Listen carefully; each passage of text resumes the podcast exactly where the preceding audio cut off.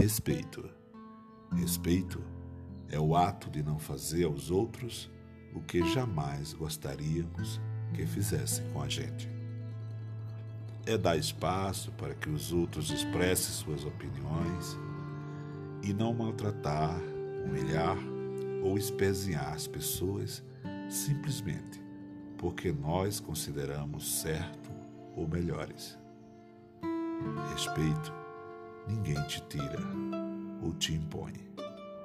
Está na formação do seu caráter. E lembre-se, tudo começa pelo respeito. Eu sou Ramos Silva e esse é o nosso podcast, O Contador de Estrelas.